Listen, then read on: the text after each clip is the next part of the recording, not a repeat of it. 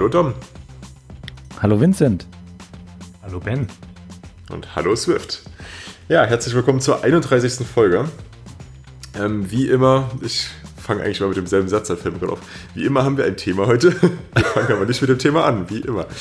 Ähm, genau, wir wollen natürlich zuallererst über die letzte Folge mal kurz sprechen, wo wir über ähm, Result gesprochen haben, unter anderem. Und ja, eigentlich bloß ein kurzes Update dazu. Das Ganze wurde akzeptiert mit ein paar Modifizierungen, die meiner Meinung nach aber nicht unbedingt der Rede wert sind. Im Großen und Ganzen kommt es auch rein, wie man sich das vorstellt. Also das Result war ein Success, ja? Sozusagen. Nicht ein Oh. Failure. Genau, das, das war eins der Modifizierungen, was sie mit angesprochen 5 Euro in die hatten. Wortspielkasse. Also das, ähm, das INAM hat da eben zwei Cases, wie wir erklärt hatten, und die werden Success und Failure heißen, wo ein Alternativvorschlag Value und Error war, aber die haben sich dagegen entschieden. Und dann gab es noch, äh, ob der Error wirklich Swift.Error ähm, implementieren muss oder nicht. Ist äh, lesenswert, wir haben das Ganze mal unten mit verlinkt und wird so reinkommen und ich finde es gut. Ja. Ähm, okay, das andere, ich ziehe mal kurz das Thema hoch, was wir hier in einer anderen Reihenfolge hatten, aber das macht irgendwie gerade mehr Sinn. Ähm, es gibt jetzt Snapshots zum Download für Swift 5. Und ich muss sagen, ich weiß gar nicht, ob das Result da jetzt schon drin ist oder ob das für später ähm, akzeptiert wurde. Aber man kann sich. Ich vermute aber, dass es ähm, egal ist, weil es ja auf die ABI keine Auswirkung haben sollte. Ja, also hat auf jeden Fall keine Auswirkung, weil es ja in die Standard-Lib kommt. Wie ist denn das Ähm, mit den Snapshots? Verändern die sich noch? Also ist das jetzt quasi so eine Art Release-Kandidat oder was ist das? Ähm, das ist einfach nur der Trunk. Also der, also ich muss sagen, ich bin mir jetzt gar nicht 100% sicher, aber ich glaube, dass das auch alles so Trunk-based läuft. Also die haben nicht den Swift 5 Branch auf GitHub und der wird immer wieder gebaut und das ist der Trunk, den man sich dann runterladen kann. Okay, alles klar. Aber das ist natürlich, also das, ähm, bisher war es immer so, dass dieser Branch halt äh, zu einem bestimmten Zeitpunkt stabil war und ich denke, dass dieser Zeitpunkt jetzt da ist, wenn Snapshots erstellt werden. Und ab da werden quasi keine Breaking Changes mehr reingenommen, sondern bloß noch Fixes, ähm, Performance Wins und sowas. Mhm. Genau, ähm, wie man das Ganze benutzt, das ist, glaube ich, alles auf swift.org super beschrieben, aber im Großen und Ganzen läuft es darauf hinaus, dass man den Snapshot runterlädt, dann die Toolchain installiert und in Xcode, in den Einstellungen, ähm, kann man die Toolchain dann auswählen und statt der mitgelieferten damit bauen. Muss natürlich darauf aufpassen, dass man damit halt noch keine Apps in den App Store schicken kann oder so. Das geht dann erst, wenn es in der Release-Version von Xcode mit drin ist. Ich bin ja sehr gespannt. Da sollte jetzt eigentlich ähm, das Identity äh, Keypath auch mit drin sein, dass du also einfach sagen kannst Backslash Self. Ah, cool. Darauf warte ich schon seit längerem, weil das viele APIs sehr cool macht, weil du damit quasi ähm, optionale Keypaths machen kannst, indem du halt einfach auch die Identität als Default setzen kannst. Für so, für so Queries oder sowas ist das super praktisch. Stimmt, Das das, ist eine schnell gute runter. Sache. ja, ähm, ansonsten, ähm, heute ist der 10.12. und morgen ist der 11.12. und die Folge geht ja wahrscheinlich erst morgen online. Das heißt, ihr wisst da schon viel mehr, als wir es jetzt gerade wissen. Aber momentan sind die Gerüchte wieder sehr heiß, dass Apple Pay morgen bzw. für euch heute rauskommt in Deutschland.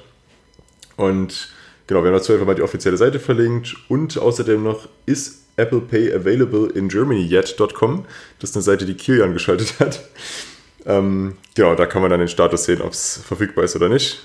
Ich denke, wir sind alle gespannt und langsam muss es einfach mal rauskommen, weil es langsam nervig wird. Command R, Command R, Command R. Ja, Kilians Seite, muss man dazu sagen, wird nicht automatisch aktualisiert und er selber kann es auch nicht aktualisieren, weil es Open Source ist und äh, man darf nicht einfach so Open Source machen bei Apple. Deswegen, wenn sich das geändert hat, einfach Pull Request schicken und dann läuft das.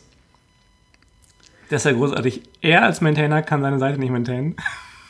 Nee, also es ist prinzipiell schon möglich, ähm, aber man muss das erst genehmigen lassen und so weiter. Brauchst- ja brauchst das total. Formular ich meine, für. mein, das ist klar, aber jetzt für diesen speziellen Fall, an dem einen Termin, wo es, wo es entscheidend wird, Ja, aber ist ja ist er egal. selbst verhindert. Also- das ist ja großartig. Ja, man kann ja nicht irgendwie eine Ausnahme machen und dann.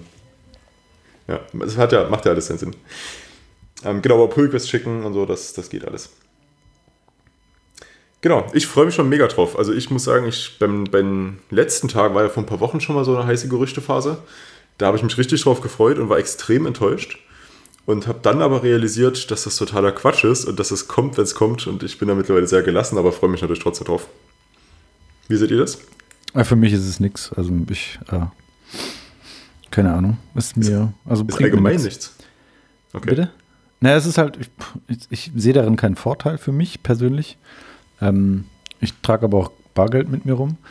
Äh, vor allen Dingen unterstützt es meine Bank nicht und mir ist äh, die Art und Weise, wie die Bank arbeitet, wichtiger, als dass ich mit Apple Pay zahlen kann. Deswegen warte ich gar nicht drauf. Also ich, vielleicht wäre es anders, wenn meine Bank es unterstützen würde, aber so. hm, Ich, nö. Ist bei mir ganz genau andersrum. Ich hasse Bargeld und meine Bank unterstützt auch nicht. Ich bin bei der Ingdiva, beziehungsweise weiß nicht, ob die jetzt noch irgendwie dazukommen, ich vermute aber nicht. Und äh, ich wechsle dafür meine Bank. Also ich muss sagen, ich, ich wechsle jetzt nicht meine, meine Hauptbank, das wird die, die erstmal bleiben, weil ich mit denen ansonsten extrem zufrieden bin. Aber zum Geld ausgeben wechsle ich einfach. Und da bin ich jetzt halt bei N26 und werde damit mein Geld ausgeben. Und Okay, dann hoffen wir mal, dass die ihre Sicherheitsprobleme in den Griff gekriegt haben. Die, von denen wir wissen, haben sie direkt danach in den Griff bekommen. Also vielleicht Ja. zur Erklärung, äh, das, das können wir mit verlinken. Dom spricht ja ähm, auf den Vortrag vom 33C3, glaube ich, an. Ich glaube ja. Genau, wo ähm, ja, ein, ein paar sehr, sehr extreme Sicherheitslücken offengelegt wurden. Also da war wirklich hartes Zeug also es, es, was, was halt für mich so, so, so bedeutend war, dass Leute, die sowas bauen, ab, absolut überhaupt keine Ahnung haben von dem, was sie tun. Und das fixen die nicht einfach mal so, dass sie sich einen von draußen reinholen für ein paar Stunden, der ihnen sagt, wie man es richtig macht. Sondern das ist einfach, ja, also es war wirklich, also nach diesem Vortrag ist wirklich so viele Fehler kann man nicht machen. Es war fast, es sah für mich schon fast wie Sabotage aus. Aber gut, ähm, anderes Thema. Ja, aber sehr guter Talk. Ich habe den mal mit verlinkt unten. Ja. Oh, das, den Link fixe ich dann noch. Ähm, genau, Vincent, wie ist es bei dir? Ich bin auch so ein, auch so ein Bargeld-Nutzer. ähm, auch einfach, weil ich, also weiß nicht, ich, äh, für mich will einfach so wenig Spuren wie möglich hinterlassen. Ähm, ganz einfach, weil mittlerweile alles überwacht wird und da muss ich jetzt nicht auch noch ähm, quasi meinen Anteil dazu bringen. Ja, wobei, also Apple Pay würde das ja auch fixen. Genau, also insofern das ja, also äh, ich meine, also so prinzipiell ist das, bin ich, bin ich zu, zufrieden mit, mit Bargeld, auch wenn es halt, ähm, also als jemand, der in der Innenstadt von Frankfurt aufgewachsen ist ähm, und jetzt zwar auch in die relativ Innenstadt von Berlin äh, gezogen ist, oh, in Frankfurt wirfst du einen Stein und triffst eine Bankfiliale. Ähm, in Berlin ist das echt schwierig. Und das mittlerweile nervt das schon ganz schön. Also dann wirklich quasi planen zu müssen, wo ist irgendwie der nächste, die nächste Bank, bei der ich abheben kann, die nicht irgendwie so ein. Aber warum? Warum? Wofür willst du abhe- abheben? Man braucht doch kein Bargeld. Ja, dadurch, dass ich halt Bargeld nutze. Das meine ich. Also das ist das Problem. So, also in Ja, Frankfurt okay. war es gar kein Problem. Das ist das Problem, ja. In Frankfurt war es gar kein Problem, weil du wirst halt wirklich einen Stein, triffst eine, triffst eine Bankfiliale, so keine große Überraschung. Ähm, Aber kein Pflasterstein. Wir sind ja nicht in Paris hier, okay? Ähm, und in, in Berlin ist es halt einfach, äh, das ist alles so weit gestreut. Also, Berlin ist wie so eine, als hättest du Frankfurt genommen und das einfach mal irgendwie mit einer Luftpumpe aufgepustet äh, und aber nicht die, die, die, die, die Dichte der jeweiligen Läden etc. erhöht, sondern halt einfach die, die Distanzen vergrößert.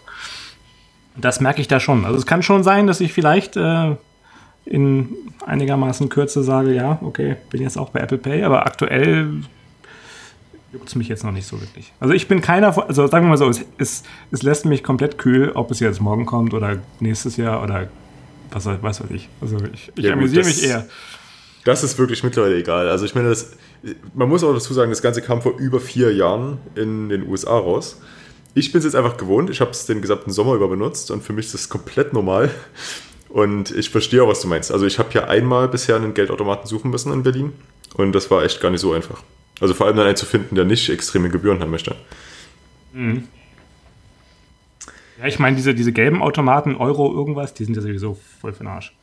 Ja, genau. Die, wo meistens irgendwie so halb im Späti drin sind, wo ATM dran steht, die wollen dann ja extrem viel Gebühren haben. Das, das ist Quatsch. Ja, man braucht auch trotzdem ab und zu Bargeld. Also selbst wenn Apple Pay dann da ist, man kann auch nicht überall damit zahlen. Aber schon an sehr vielen Orten, würde ich mal behaupten. Also gerade so jeder mögliche Supermarkt, würde ich mal sagen. Und auch richtig viel, also sogar auf dem Weihnachtsmarkt super viel. Das, das finde ich auch ziemlich cool. Dass die Kleinhändler da direkt mitmachen und äh, SumUp zum Beispiel nutzen oder auch andere Dienste, die so in der Richtung was machen. Okay, dann kommen wir zum eigentlichen Thema. Ja, wer fängt an? Also das Thema heute ist Sprite Kit und äh, Scene Kit.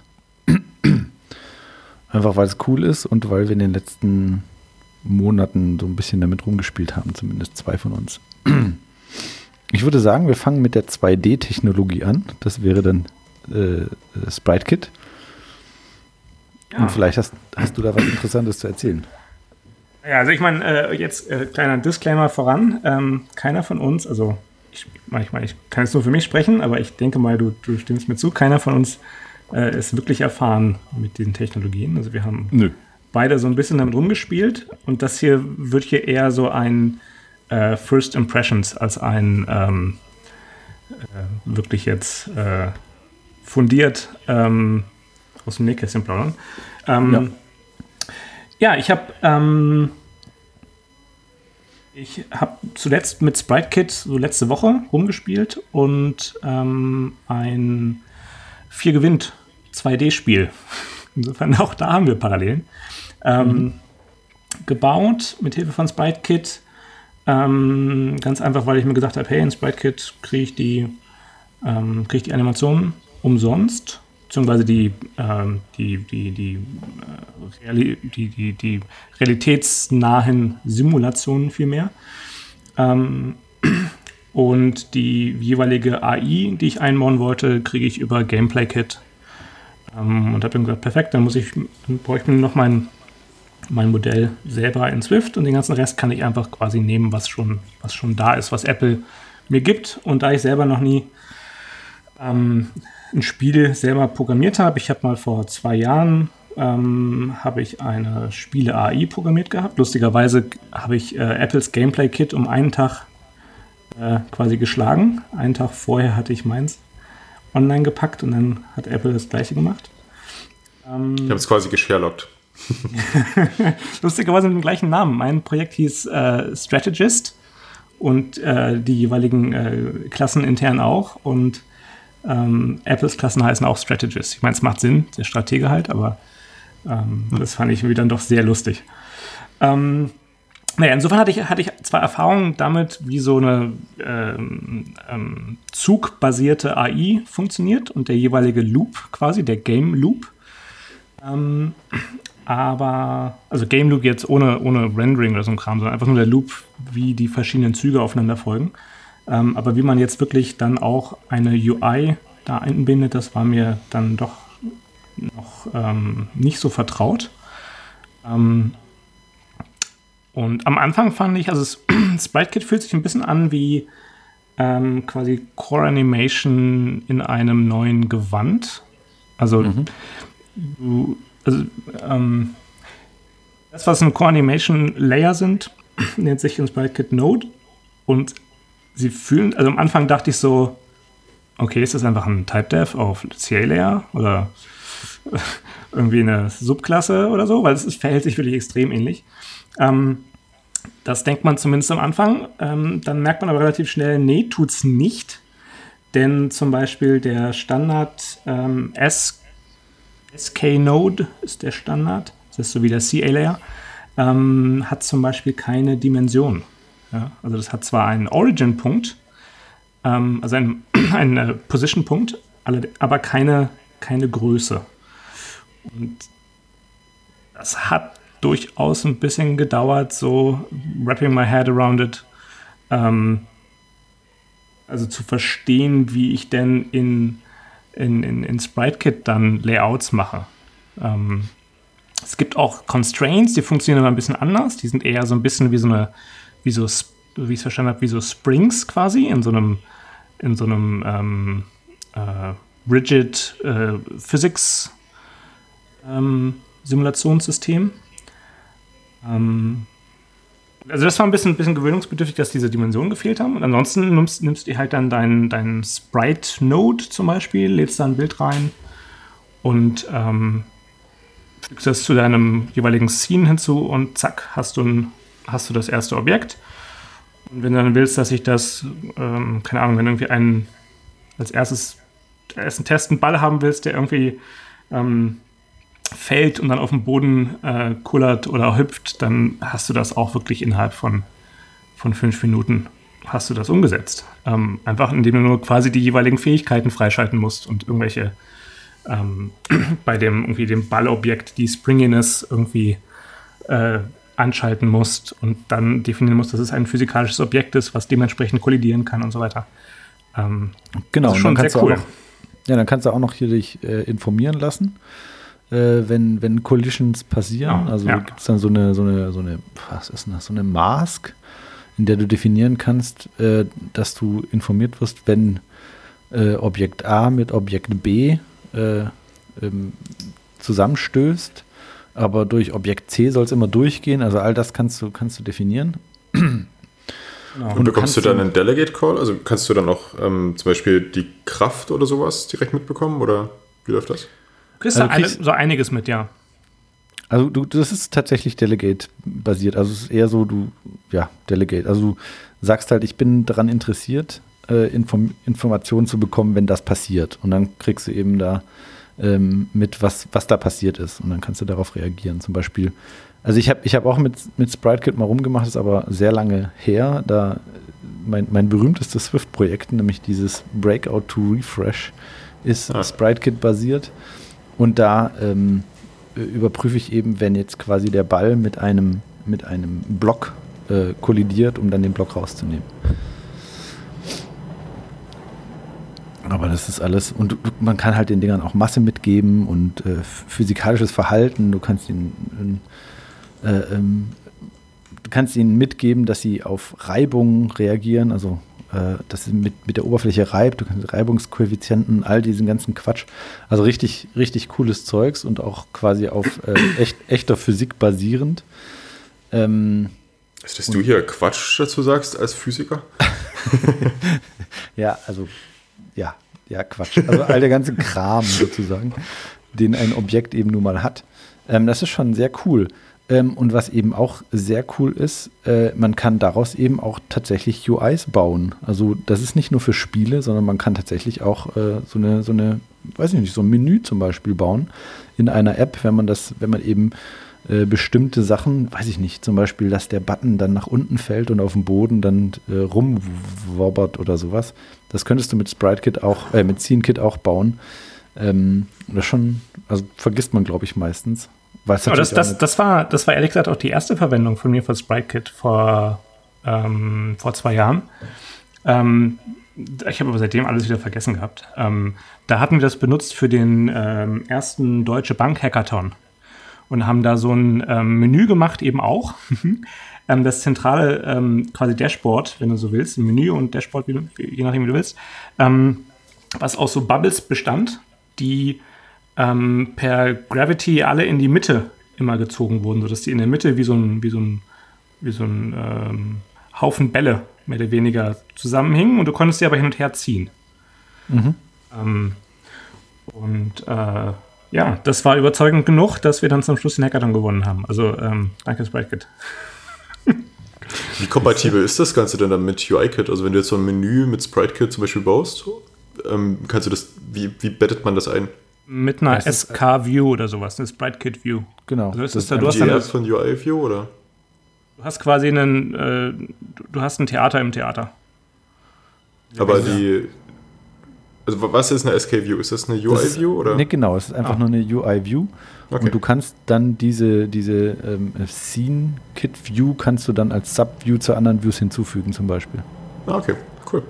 Genau, und die ähm, innerhalb dieser Spring, äh, dieser Sprite-Kit-View hast du halt so einen Gra so, so ein, so ein Baum von Nodes. Ob das jetzt ähm, Layouts sind oder nicht. Also ob das jetzt äh, quasi so wie, so wie ein Layer oder eine View-Hierarchie ist oder nicht, das mag jetzt dahergestellt sein, aber es ist im Endeffekt halt, also die Gruppierung dort hat in, in SpriteKit haben, hat so, so Node-Gruppierungen weniger was damit zu tun, dass die eine Node eine quasi eine Subview einer anderen ist, sondern eher, dass sie eher so ein bisschen wie, ähm, wie du dir so ein, bei der 3D-Modellierung so ein Skelett machst, weißt du? Wo du dann sagen würdest, mhm. okay, die Finger sind Teil der Hand und die Hand ist Teil des Arms und so weiter.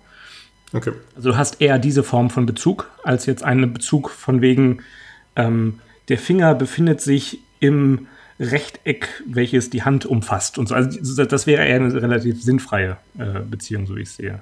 Ähm, ich habe jetzt mal gerade geschaut in der, in der Dokumentation, siehst du, ist eine schöne Grafik, ähm, wie der äh, Sprite Kit Scene Delegate gecallt wird. Und zwar für jeden Frame ähm, wird erst eine Update-Funktion ausgeführt, worin die ganzen Actions in der Scene äh, ähm, ausgeführt werden. Das, das können jetzt so, also Actions in, in Sprite Kit haben ein bisschen was von ähm, UI-Animations. Kannst du damit auch machen oder du kannst halt auch einfach quasi mit so einer Action zum Beispiel die Velocity verändern oder eine Acceleration hinzufügen. Aber halt auch Animationsgeschichten machen. Ähm, wenn die ausgeführt wurden, kriegt der Delegate eine Funktion did evaluate actions. Wenn das dann fertig ist, dann werden die Physics-Simulationen ausgeführt und dann kriegt der Delegate wieder dort einen Call, did simulate physics. Danach werden die Constraints ähm, evaluiert ähm, und diese Constraints zum Beispiel wäre jetzt so ein Constraint von wegen, ähm, stell dir vor, du hast so ein Planetensystem und sagst dann, ähm, der Mars hat immer folgenden Abstand zur Sonne. Ja, und bewegt sich auf einer, äh, auf einem jeweiligen äh, Umlaufbahn. Ähm, wenn das fertig ist, wird dann did, did, apply constraints ausgeführt und ganz zum Schluss wird dann ausgeführt did finish update. Ähm, und dann übernimmt das jeweilige, die jeweilige View und rendert den ganzen Kram. Und das wiederholt sich eben unendlich. Was allerdings auch zur Folge hat, ähm, dass SpriteKit ähm, also per Default nicht lazy ist, sondern das rendert halt die ganze Zeit. Das heißt, wenn du halt äh, das nicht irgendwie smart ausschaltest, dann hast du halt äh, so und so viel Prozent CPU-Belastung per Default, selbst wenn sich gar nichts tut. Wobei das hochoptimiert ist. Ne? Also das Ganze äh, basiert auf, auf Metal, ähm, damit das eben alles hier Hardware beschleunigt und sowas. Also das ist klar, natürlich möchtest du nicht bei, bei also möchtest nicht eine ganze App in Scene-Kit bauen, das auf keinen Fall. Aber eben, es gibt so manche Fälle, da ist das vielleicht das i-Tüpfelchen, was, was du danach äh, hinzufügen könntest. Also das wollte ich gerade fragen, vielleicht beantwortet das auch zum Teil schon, warum Warum wollte man das nicht? Wegen der hohen CPU-Belastung oder gibt es da noch andere Gründe? Es ist halt, also ich, ich, würde sagen, klar, wenn das die ganze Zeit rendert, ist natürlich auch nicht so schick. Ähm, äh, ein anderer Grund ist, das sind dann halt schon zwei Welten. Ne? Also wenn du jetzt alles mit UI-Views baust, dann ist das halt eine Welt, in der du dann eben Add Subview und so weiter. Wenn du aber so eine, so eine Sprite-Kit-View da reinhängst, dann musst du halt immer so, dann musst du so switchen auf die Notes und die überlegen, wie geht das dann und was mache ich damit und sowas. Deswegen glaube ich, ist es oft ein Overkill, aber wie gesagt, also das, was eben Vincent da mit diesem mit dieser deutschen Bank-App äh, gebaut hat, das kann halt wirklich der, der das i-Tüpfelchen sein, äh, wo du sagst, Mensch, das, das ist das, was, was es cool macht. Ja, der, ja, der Rest unserer App waren böhmische Dörfer, ne? Also äh, nicht böhmische Dörfer, sondern äh, Potemkinsche Dörfer. Mhm. Ähm, da hat nichts funktioniert. Das waren alles äh, das war von unserem, unserer Designerin Screenshots genommen und die dann einfach, lauter, das war eine Handvoll von Image-Views, die halt so getan haben, als sei es eine UI und du konntest halt dann jeweils auf die Image-Views klicken. Das Einzige, was interaktiv war und wirklich funktioniert hat, war diese View und es hat gereicht. Augenwischerei hat gereicht. Ja, ist doch immer so. Bei Hackathons schon, ja. Okay, aber wenn ich jetzt ähm, eine App baue, ich ähm, in mein UI-Window setze ich meinen Root-View-Controller, der ist natürlich UI-View-Controller und hat eine UI-View, die er controlt. Und diese UI-View, da kann ich doch einfach dann eine, so eine ähm, SK-View reinsetzen und dann die komplette App innerhalb dieses einen SK-Views bauen. Ist wahrscheinlich super aufwendig, aber gibt es da noch einen anderen Grund? Oder ist, ist Performance der Grund? Oder gibt es noch irgendwie einen anderen Grund, warum man das nicht machen sollte? Außer Aufwand. Naja, halt so ähnlich wie bei den UI-Views auch. Wenn du alles in eine View packst, ist das halt schwer zu maintainen. Ähm, also ich würde dann eher halt äh, Subviews nehmen, die ich dann wieder da reinklebe, die einen Teil von dieser Logik übernehmen. Oder nicht Logik, sondern von dieser, von dieser Darstellung, so wie du es halt bei UI-Views auch machst. Achso, ich ja, dachte, dass diese Scenes, die man in diese SK-View dann reingibt, dass die quasi so eine Art Controller-Mechanismus übernehmen. Hm. Ja, die Scenes haben für, mein, für meine Wahrnehmung eher die Aufgabe einer View. Also okay. die, sind, die, die regeln die Hierarchie und dann hast du trotzdem noch so einen Controller dafür. Ja, also es ist eher so, so, eine Art Window, weil du hast von diesem, dieses Scene hat nämlich auch einen Root Node. Und zu dieser Root Node fügst du alles hinzu, was du haben ja. möchtest. Genau, also okay. die, die Scene zum Beispiel, die kannst du auch, also das ist ja eine weitere Sache mit SpriteKit, ähm, mit, mit SceneKit ähnlich. Äh, du kannst die editieren. Also es ist wie so ein, wie so ein Story, also nicht wie ein Storyboard, eher, eher wie ein, wie ein, wie ein XIP. Kannst du dir deine einzelnen Scenes auch so zusammenbauen. Mhm. Mhm. Also genauso wie du auch, ähm, wenn du jetzt irgendwelche Animationen haben willst, ähm, also ich wollte jetzt zum Beispiel für, wenn das, wenn du in dem vier gewinnt eine Viererreihe erwischt hast, dann sollte da goldenes Sparkle oder irgendwas kommen, um das irgendwie zu markieren und ein bisschen fancy zu machen. Ähm, und äh, dann denkst du ja, oh, okay, jetzt muss ich irgendwie schauen, ob es so einen, so Emitter gibt, so einen Partikel-Emitter. Und dann musst du den irgendwie zusammen programmieren. Nee, denkst du. Ähm, du machst einfach Drag and Drop, Drop ziehst dir den Particle-Emitter raus, den du haben willst. Und der Zufall war der schon Gold und genauso wie ich ihn haben wollte, ziehst den rein. Ähm, in deinem quasi Interface-Bilder, wenn du so willst, justierst du dir, in welcher Rate die Partikel entstehen, in welche Richtung sie äh, gehen, was sie für Modifikationen haben während ihrer Lebenszeit. Und fertig ist das. Also das ist sehr, sehr viel, also sagen wir mal so, ähm, wenn du bei noch relativ simplen Sachen bleibst, ist sehr, sehr viel wirklich einfach Drag and Drop beziehungsweise Defaults. Ähm, wenn du jetzt ein wirklich ausgefallenes Spiel machst, ist das natürlich relativ schnell nicht mehr so. Ähm, mir war es aber großteils so. Mhm. Also ein, ein weiterer Nachteil, ein weiterer Nachteil natürlich jetzt von, von ähm, SpriteKit zu, zu UIKit, wenn du jetzt irgendwie quasi sagst, äh, ich mache die ganze UI da drin, ist halt auch, wenn du jetzt eine UI hast, wo du sagst, hey, ähm, die Elemente sollen sich so verhalten, dass wenn du das irgendwie eine, eine View mit dem Finger hin und her ziehst, dann äh, schubst die andere Views weg. Ja, weil, also irgendwas muss ja passieren, damit du einen Vorteil hast, SpriteKit zu nutzen. Also wäre so ein Physics Engine zum Beispiel eine so eine Sache. Ähm, wenn du dann aber quasi den, den, diesen Drag and Drop beendet hast und die View dann vielleicht irgendwo auf den Boden sickert und dann unten liegen bleibt, ähm, dann tut sich von da an auf dem Bildschirm vielleicht nichts mehr. Aber in Wirklichkeit wird halt trotzdem bei jedem Frame die Physik angewandt, indem halt irgendwie Gravity nach unten bzw. nach, nach oben schiebt. Ähm, das aber halt keinen Effekt hat, weil es halt bereits unten auf dem, auf dem Boden liegt. Ähm, aber ausgeführt und berechnet wird es natürlich trotzdem.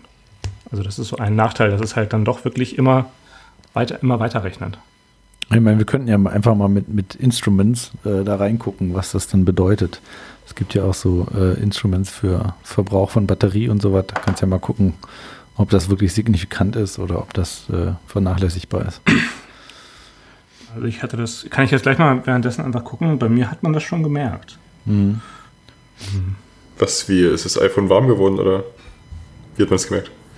Ja, also es waren schon ein paar Prozent, paar Prozent CPU dabei. Ähm, okay. Ich starte es gerade mal im, im, Simulator und dann kann ich berichten. Ja, wir können ja ähm, so lange auch schon zu dem anderen Framework übergehen. Oder habt ihr noch äh, weiter zu SpriteKit was? Also für mich, ich hatte noch eine lustige Sache. Ähm, ich hatte das Problem, dass ich, ähm, wenn ich diese, diese, diese vier Gewinn mache, ähm, habe ich mir halt angeschaut, wie sieht dieses eigentliche Spielbrett aus von einem eigentlichen Real-Life-Spiel und wollte es so nah wie möglich, wollte dem so nah wie möglich kommen. Und in dem realen Spiel kommen die, äh, die Chips sehr nah den jeweiligen Wänden. Ja? Also da ist relativ wenig Spiel. Dadurch, dass sie aber sehr rund sind, fallen sie trotzdem gut durch in der Regel.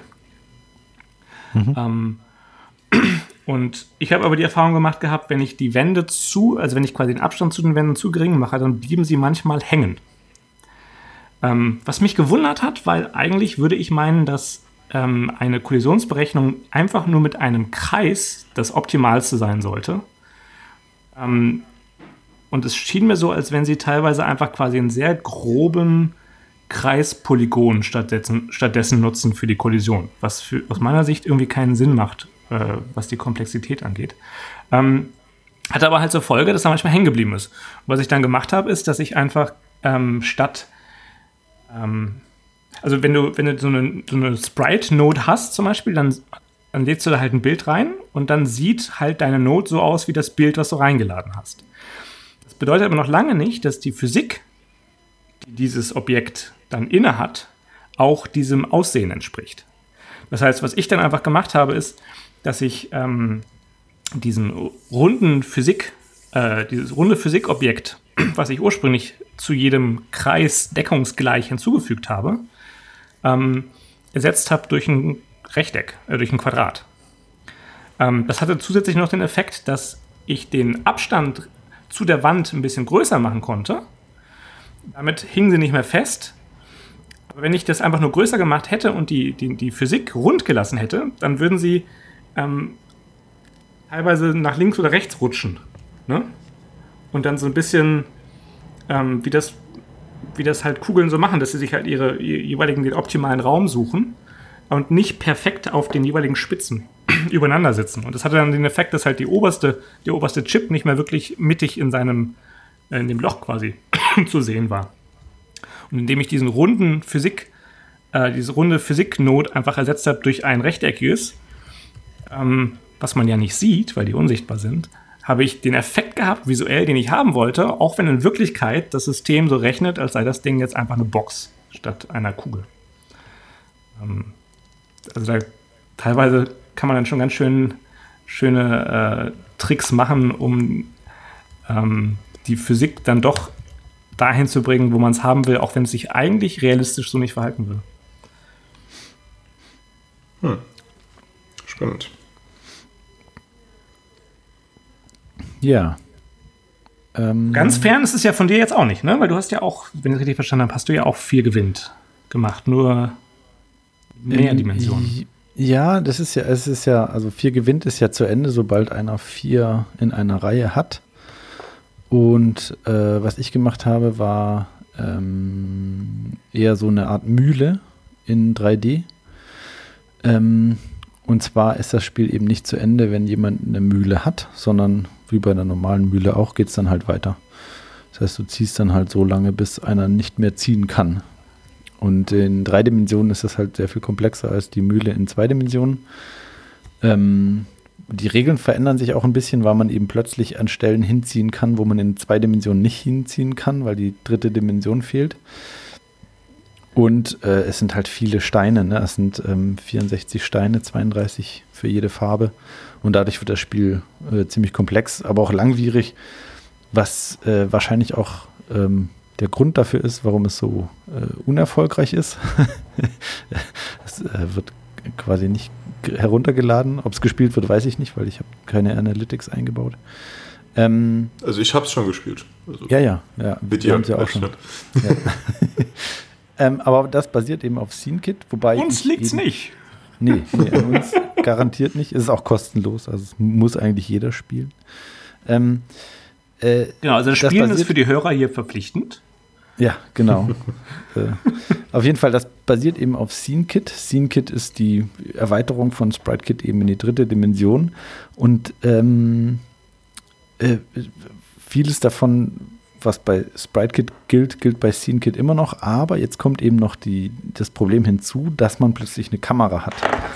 Bei SpriteKit hat man, guckt man von oben immer drauf. Ne? Also man hat eben so eine Ebene und die äh, Kamera ist eben oben drauf, guckt von oben auf diese Ebene drauf.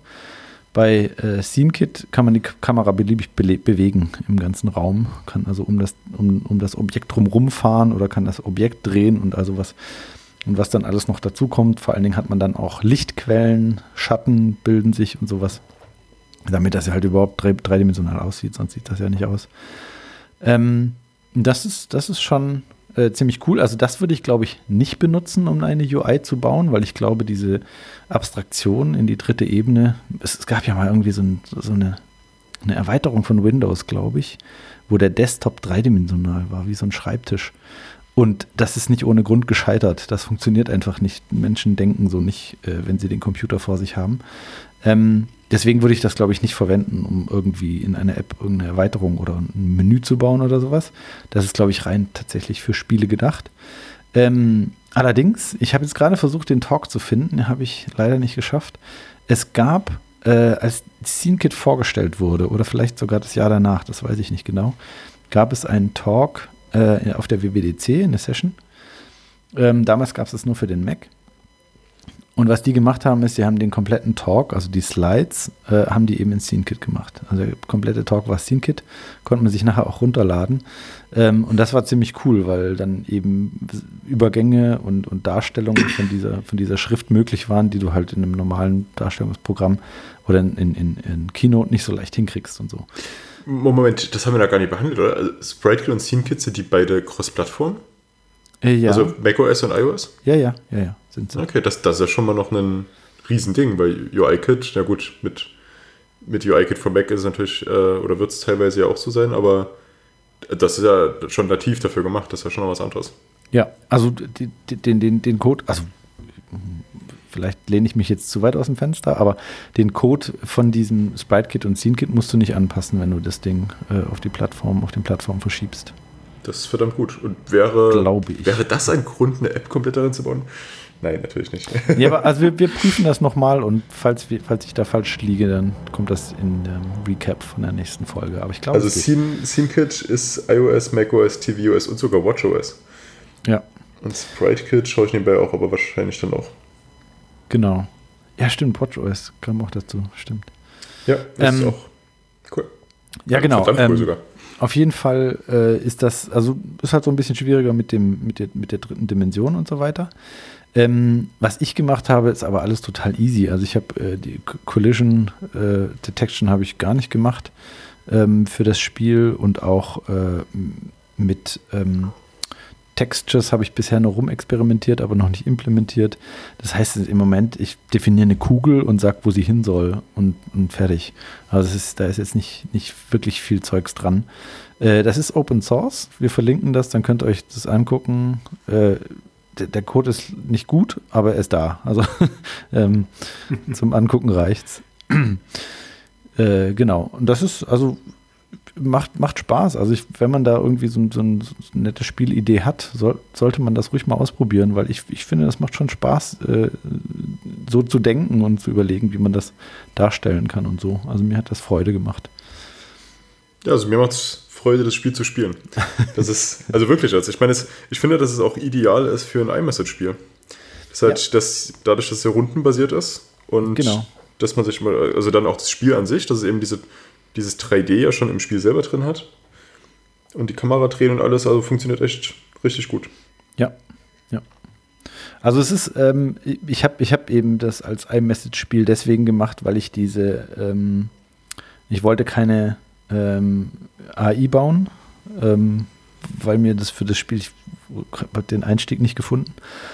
Und ansonsten müsstest du eben, wenn du jetzt ein Match finden willst, ähm, müsstest du über zum Beispiel irgend hier Game Center gehen oder so. Aber bei Game Center muss halt das Spiel schon installiert sein, damit der andere gefunden werden kann. Und bei iMessage geht das halt so, dass du jemanden zu einem Spiel auffordern kannst, obwohl der das Spiel noch gar nicht installiert hat. Musst du dann eigentlich in der App oder also in, dem, in der Extension das Bild rendern oder übernimmt Apple das irgendwie?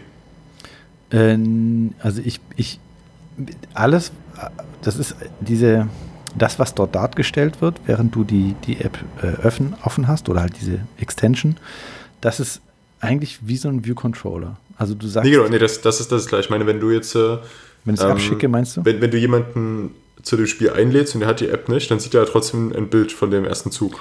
Ähm, wenn, du, wenn du jetzt quasi einen, einen Spielzug abschickst, schickst du erstmal das ab, was eben äh, deiner App hilft, diesen Spielstand wieder aufzubauen. Aber als zweites sagst du, welches Bild soll gerendert werden. okay, das also, ist- schick, also renderst du ein Bild und schickst es mit. Genau, das ist einfach nur Okay. ein PNG. Also renderst ein Bild, klebst es an diese Message dran und äh, das wird dann angezeigt und deswegen ist es auch egal, ob das Ding installiert ist oder nicht. Das ist einfach ein Bild, was angezeigt wird. Mhm. Sehr cool. Übrigens für, ähm, du sprachst gerade davon, dass du AI nicht eingebaut hast. Mit Gameplay Kit kannst du das relativ einfach machen. Also du musst die AI selber nicht, nicht äh, programmieren, sondern das Einzige, was du Gameplay Kit zur Verfügung stellen musst, ist, dass dein, dein Game Model ähm, je nachdem, was für eine Strategie du nutzt, entweder eine Evaluationsfunktion braucht, die den jeweiligen Zug evaluiert. Das wäre jetzt für dich vielleicht, also für deinen und auch jetzt für mein Spiel, ein bisschen aufwendig. Das brauchst du, wenn du die sogenannte Minimax oder Negamax oder wie auch immer die Variation heißt, Strategie nutzt. Das ist quasi so eine etwas intelligentere Brute Force Methode. Mhm. Die versucht alle, alle Züge in verschiedenster Tiefe, ähm, also du gibst an, wie tiefer gehen soll, durchzuspielen mhm. und ähm, kann dann schon, äh, also baut, der baut so einen Baum auf und kann dann aber schon relativ intelligent sagen, okay, also wenn, wenn ich hier oben bereits an diesem Ast bereits viel schlechter war als bei dem Ast dort vorne, dann macht es überhaupt keinen Sinn, hier weiter zu suchen, weil ich kann gar nicht besser werden als der. Also er kann in dieser Art und Weise, hat so Heuristiken, um das einzuschränken. Ähm, das hilft dir aber nur, wenn dein Spiel insgesamt einigermaßen simpel ist. Ja? Also wenn es nicht zu, wenn der, der, wenn der Suchraum des optimalen Zuges nicht zu groß ist. Ähm, Vor allen Dingen, wenn ich als Entwickler sagen kann, ob ein Zug besser ist als ein anderer. Und das kann genau. ich nicht. genau.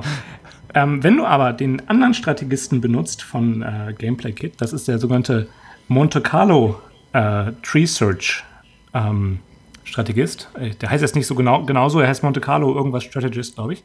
Der mhm. macht halt im Endeffekt, der nutzt eine Monte Carlo Simulation und macht halt quasi nur stichpunktartig, sucht er sich zufällig ähm, gewisse Züge raus und äh, ähm, nutzt dann Statistik, um das, äh, äh, um sich ein Bild zu machen, was da optimal ist. Ähm, das ist eine Strategie, also das hat zum Beispiel auch ähm, ähm, na, AlphaGo von Google. Äh, nutzt unter anderem auch Monte Carlo Tree Search. Und das hat okay. den großen Vorteil, dass du nur eine Funktion brauchst, die sagt, so, Spiel vorbei, er hat gewonnen. Oder verloren. Alles klar. Ne? Und ja. das brauchst du ja so oder so. Die musst du ja. halt einigermaßen effizient umsetzen, diese Funktionen, ansonsten dauert es lange. Ja. Ähm, und du musst halt jeweils eine Funktion haben, wo dein Modell um den Zug weiter oder wieder zurückgedreht werden kann. Das war's. Wenn du das zur Verfügung stellst, ähm, dann gibt dir Gameplay Kit die AI umsonst. Dann muss ich cool. mir das wenn bei Zeit nochmal angucken. Ich habe im Moment zu viele andere Projekte in der Liste, deswegen dauert das, aber solange kann man schon mal seine Freunde herausfordern. Ja, das Spiel verlinken wir auf jeden Fall auch mal mit. Jo. Oder, oder, wenn du, oder du machst es halt einfach so, du machst eine In-App-Purchase, ja. Ähm, und wenn du die hast, dann kriegst du halt den Cheat-Modus.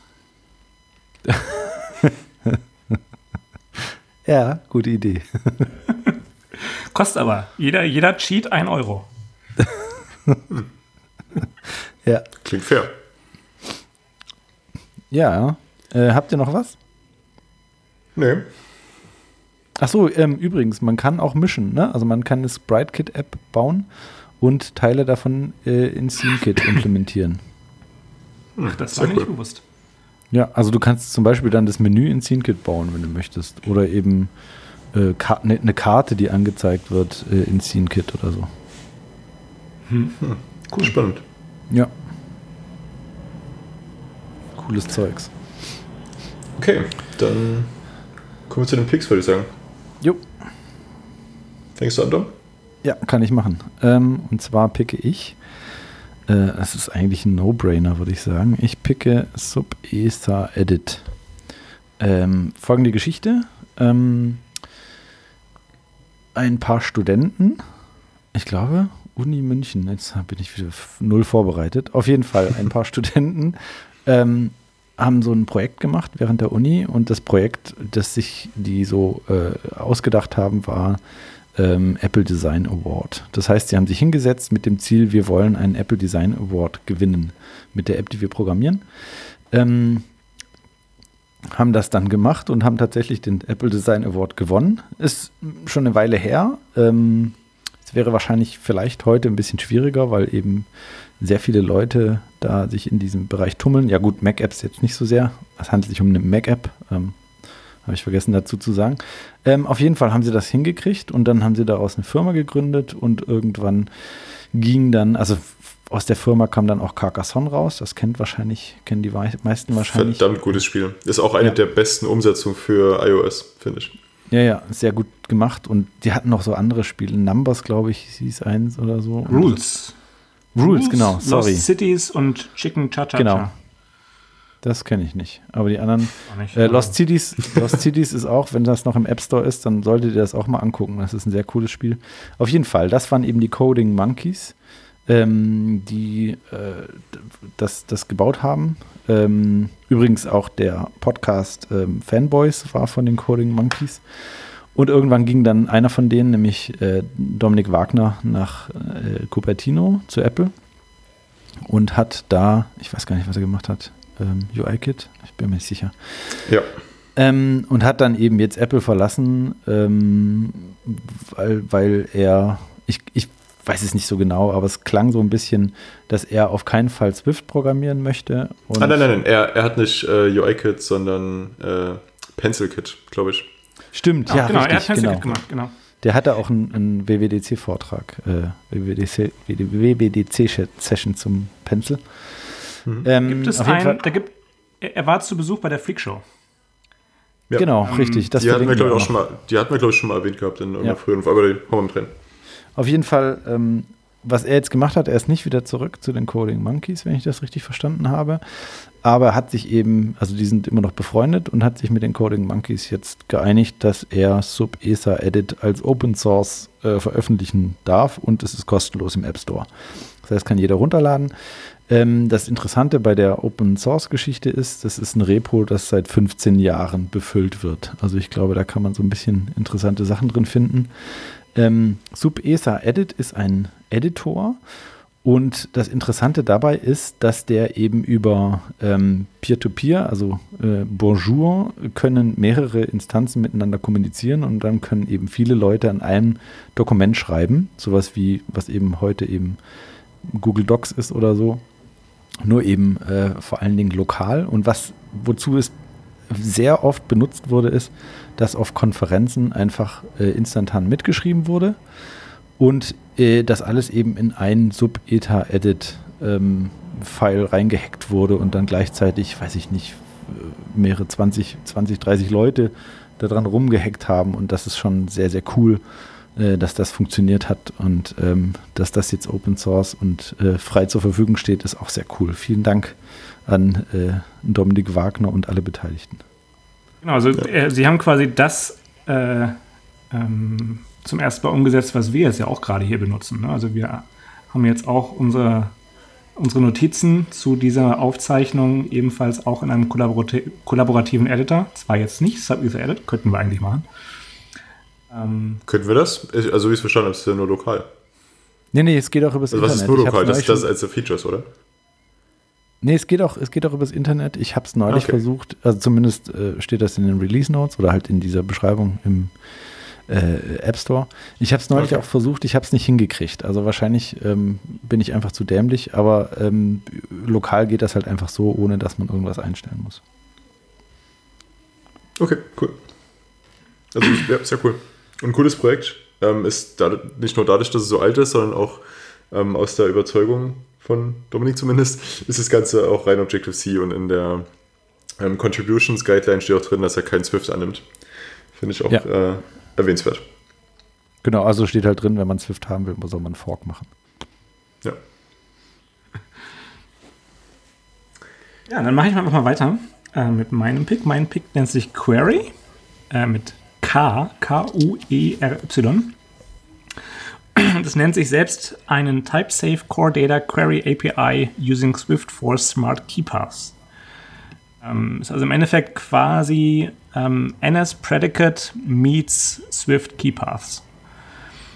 Ähm, was zur Folge hat, dass man quasi früher irgendwie dann sagen musste, irgendwie NS Predicate with Format und dann machst du dein Predicate in Form eines äh, Strings, wo du dann quasi so diese, diese äh, Prozentzeichen, L, äh, Prozentzeichen add als, ähm, als- als quasi Platzhalter einbaust, wie du das bei so einem äh, SQL-Query auch machen würdest, bei so einem, so einem Prepared Statement. Ähm, und fügst dann deine jeweiligen äh, ähm, die eigentlichen Objekte dann quasi als Argumente hinzu. Ähm, und das fühlt sich ja irgendwie nicht mehr ganz so Swifty an, nicht so ganz so idiomatisch, den quasi stringly typed API und was halt, was halt dieses Query macht, ist, dass es dir die Möglichkeit gibt, Keypaths zu nutzen, die dann auch anständig vom Compiler äh, verifiziert werden. Sowohl, dass du dich nicht verschrieben hast, als auch, dass sich die jeweiligen Typen, mit denen du vergleichst, dass die korrekt sind, dass die richtigen sind. Ähm, das finde ich sehr, sehr cool. Ähm, vor allem, wenn man dann jetzt auch dann in Zukunft hoffentlich den Identity Keeper nutzen kann. Ähm, ja. Ja, cool. Das, das ist ziemlich cool. Und zeigt auch nochmal mehr, dass diese Key Paths wirklich äh, extrem nützlich sind. Also es gibt da echt so viele Anwendungsfälle, an die man so als erstes vielleicht gar nicht unbedingt denkt. Aber gut, das finde ich sogar halbwegs offensichtlich. Aber es gibt auch viele Anwendungsfälle, die jetzt nicht so offensichtlich sind, wo man immer wieder überrascht ist, wie nützlich doch Key Paths sind im Endeffekt. Ja, äh, mein Pick ist ähm, kein Gitterprojekt, ähm, sondern mein Adventskalender. Ich habe tatsächlich keinen anderen Adventskalender. Meine Freundin ist immer schon so, macht immer schon eine Tüte Mitleid für mich auf, aber ich finde es ziemlich cool. Ähm, und zwar ist das Edward of Code und ich habe das die letzten zwei Jahre, glaube ich, schon gemacht gehabt und habe immer wieder ähm, viel zu früh leider abgebrochen. Solltest ähm, du kurz mal erklären, was es ist? Ja, auf jeden Fall. Ähm, aber dieses Jahr möchte ich es durchziehen, noch kurz, um den Satz zu finden. Genau, also Advent of Code ist eben ein Adventskalender, wo jeden Tag ein Türchen freigeschaltet wird, dass man eben auch nicht alle auf einmal aufmachen kann. Und ich sehe gerade, dass es 25 Türchen sind, das wusste ich gar nicht. Äh, na gut, auf jeden Fall ähm, bekommt man jeden Tag eine Aufgabe und die ist aber auch schön erklärt. Ähm, Im Endeffekt ist es alles eine tolle Geschichte, auch rund um den Weihnachtszauber, inklusive Weihnachtsmann und Elfen und so weiter. Und ähm, aber jeden Tag hat man eben so ein Problem, was dargestellt wird, was man nicht manuell lösen kann, sondern eigentlich immer programmatisch lösen muss. Sonst äh, ist es einfach zu aufwendig. Und da geht es um die verschiedensten Dinge, ähm, ähm, Verschlüsselungsdinge, keine Ahnung. Ich will auch gar nicht zu viel spoilern an der Stelle. Aber es sind immer so ähm, Probleme, die gefühlt immer schwerer werden und immer mehr Gehirnschmalz, vielleicht auch einfach auch Zeit und Aufwand mit sich bringen. Aber ich hoffe, dass ich es diesmal durchziehe. Ja, und wir haben äh, ein privates Leaderboard, oder ich, ich habe das einfach mal eingerichtet. Ähm, äh, da packe ich auch mal den, den Code und mit in die, in die Shownotes, da könnt ihr euch mit eintragen. Ich glaube, ich weiß gar nicht, 200 Leute können sich da, glaube ich, insgesamt eintragen. Das heißt, wenn ihr da mitmacht, ähm, das hat exakt gar keinen Unterschied für euch, aber man ist da einfach auf einer privaten Liste und nicht auf der globalen. Weil im Endeffekt ähm, bekommt man jeden Tag, wenn man das gelöst hat, einen Stern. Und wenn man beide Aufgaben gelöst hat, weil es gibt da noch so ein äh, Part 2, der auf dem ersten meistens aufbaut, kriegt man noch einen zweiten Stern. Und außerdem gibt es aber auch einen Score, den man erreichen kann. Und der hängt, soweit ich das verstanden habe, davon ab, wie schnell man das Ganze löst. Genau, ja. Und das wird 0 Uhr freigeschaltet in New York, glaube ich. Was äh, früh um 6 bei uns in Deutschland ist. Ähm, genau, finde ich persönlich äh, deswegen relativ uninteressant, weil ich löse es auch nicht immer am selben Tag und schon gar nicht früh um sechs. Deswegen äh, ist der Score für mich relativ irrelevant. Und das Leaderboard an sich ist einfach nur lustig zu sehen. Aber in diesem privaten Leaderboard, ihr könnt da noch locker an mir vorbeiziehen, weil ich bin sehr langsam. Ich bin gerade immer noch am 4. Dezember bei der ersten Aufgabe. Ja, äh, was aber nicht daran liegt, dass, also doch zum einen natürlich, wie viel Zeit man investieren kann, aber zum anderen liegt es auch daran, dass das eben eine super Möglichkeit ist, sich mal mit Dingen zu beschäftigen, mit denen man sich sonst nicht beschäftigt. Genau. Das heißt, ja. ich hatte ähm, die letzten Jahre zum Beispiel, ich weiß, letztes oder vorletztes Jahr hatte ich mir vorgenommen, dass ich jede Aufgabe in einer anderen Programmiersprache löse. Oh, krass. Dann, hab, ich habe es nicht durchgehalten. Ja. Äh, letztes Jahr, oder vielleicht war das vorletztes Jahr, keine Ahnung, ein, eins von den anderen beiden, da hatte ich mir ja ähm, über das Jahr vorgenommen, einen eigenen Compiler zu schreiben, wo ich dann den Advent of Code in meiner eigenen Programmiersprache lösen wollte. das, das Problem ist, dass das ist alles, das ist alles so, also meines, also meiner Erfahrung nach ist das alles Quatsch, wenn man das alles schaffen möchte, was nicht unbedingt das Ziel sein muss, sondern es kann ja auch einfach nur das Ziel sein, etwas Neues zu lernen. Ähm, Genau, deswegen mache ich das Ganze in Swift. Ich hatte es angefangen, in Swift Playground zu machen, kann da aber gleich von abraten, weil die viel zu langsam dafür sind. Ich mache das Ganze in einem Swift Package und dann eben im Xcode-Projekt. Ja, und das ist, nimmt schon genug Aufwand. Ja, ich mache meins in Haskell und das ist wirklich, also ich werde auch nicht mehr lange dabei sein, weil es einfach brutal viel Arbeit ist, wenn man die Programmiersprache nicht kennt. Ja, können wir sehr gut vorstellen. Aber zu, du hast gerade Playground äh, erwähnt. Da fällt mir gerade noch kurz was zu unserem Hauptthema ein, nur ganz kurz. Ihr könnt SpriteKit und SceneKit auch in einem Swift Playground nutzen, also in einem in einem Playground sowieso, Swift Playground glaube ich auch. Ja, das ist sogar das, was ich schon mal gemacht habe.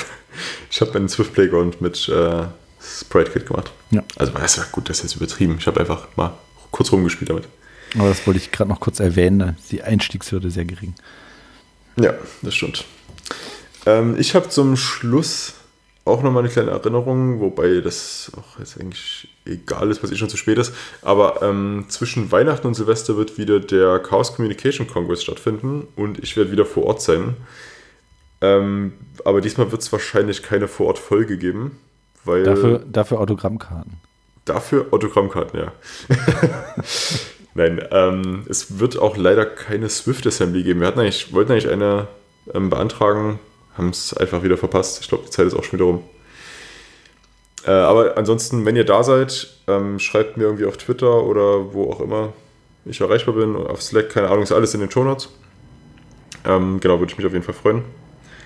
Und wenn nicht, dann schaut euch trotzdem den ein oder anderen Talk an. Die werden alle live gestreamt, die werden alle aufgenommen und es ist mit Sicherheit wieder das ein oder andere Goldstück dabei.